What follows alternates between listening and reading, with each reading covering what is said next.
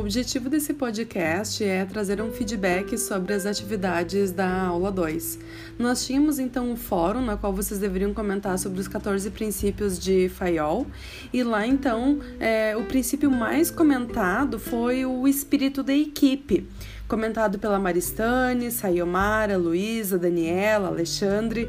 E depois, em segundo lugar, os princípios mais também comentados aí que vocês perceberam foi a divisão de trabalho, citado pelo Jonas, André, Daniela e Stephanie, e também a ordem, que foi citado pelo Gustavo, Jonas, Alexandre e Fernando. Outros princípios que também apareceram aí na discussão do fórum foi o princípio da iniciativa, que a Stephanie trouxe, o princípio da organização, comentado pelo Gustavo, e o princípio da disciplina, que a Luísa também trouxe aí como um enfoque importante para as organizações pensarem e principalmente aí no caso da cervejaria Corona. Depois, com relação à atividade 2, eu destaco, né, que quando vocês estavam então observando lá o estudo de caso do Taylor, então, na verdade, o que, que o Taylor comprovou, né, com a experiência dele, é que o trabalho ininterrupto, ele é ineficaz para a alta produtividade e que o descanso, então, ele auxilia, sim, no aumento da produtividade. Depois tem alguns aspectos que eu gostaria de comentar, né?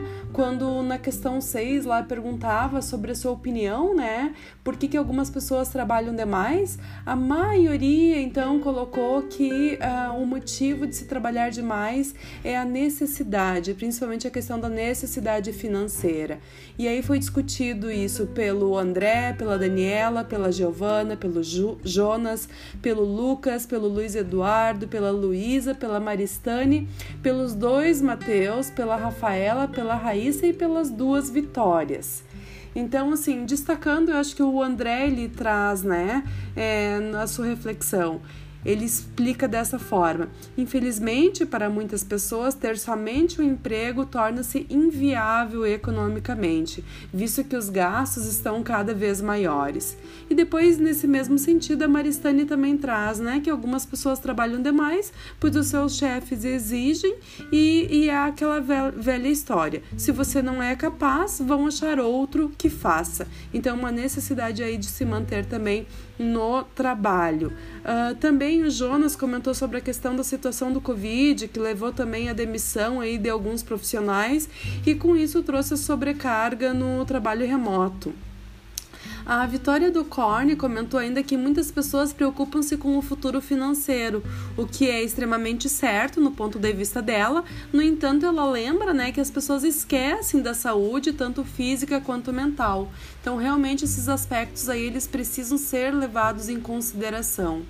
Depois, para o Fabrício e para o Igor, uma das, um dos motivos que levam então ao trabalho excessivo é a falta de método de trabalho, ou seja, as pessoas acabam fazendo as coisas simples de um jeito mais difícil, ou possuem uma má gestão do seu tempo, ou acumulam muitas tarefas e tarefas complexas em um pequeno período de tempo.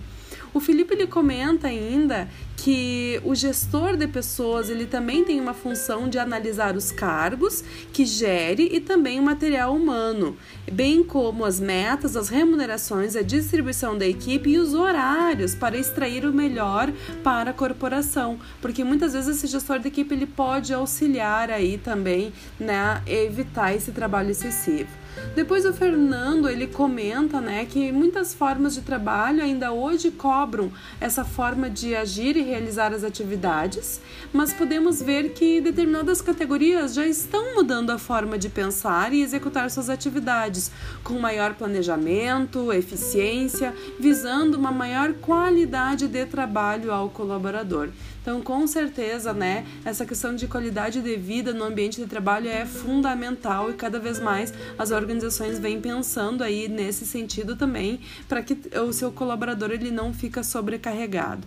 O Jefferson, ele, na, no, no ponto de vista dele, ele diz que quem trabalha demais é porque exerce aquilo que gosta e aí a gente pode verificar né, essa relação aí com o comprometimento, ou seja, o Alexandre, o Gustavo e a Sayomara também explicaram, né, que no ponto de vista deles, tem muitas pessoas que são comprometidas e elas se sentem melhores ao estar com tudo em dia e também comentaram aí que o home office é um fator que acelerou porque essas pessoas passam das suas cargas horárias e mesmo sem o devido reconhecimento.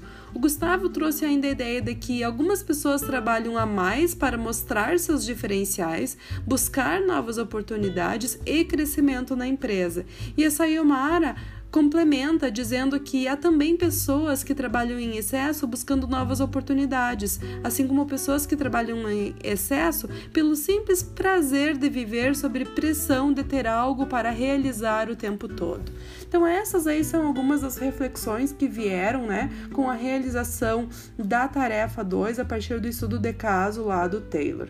Então, de forma geral, eu parabenizo a todos aí pelo esforço de realizar essas atividades e desejo que vocês continuem continuem aí cumprindo e compartilhando as atividades de vocês. Tá bom, pessoal? Um abraço.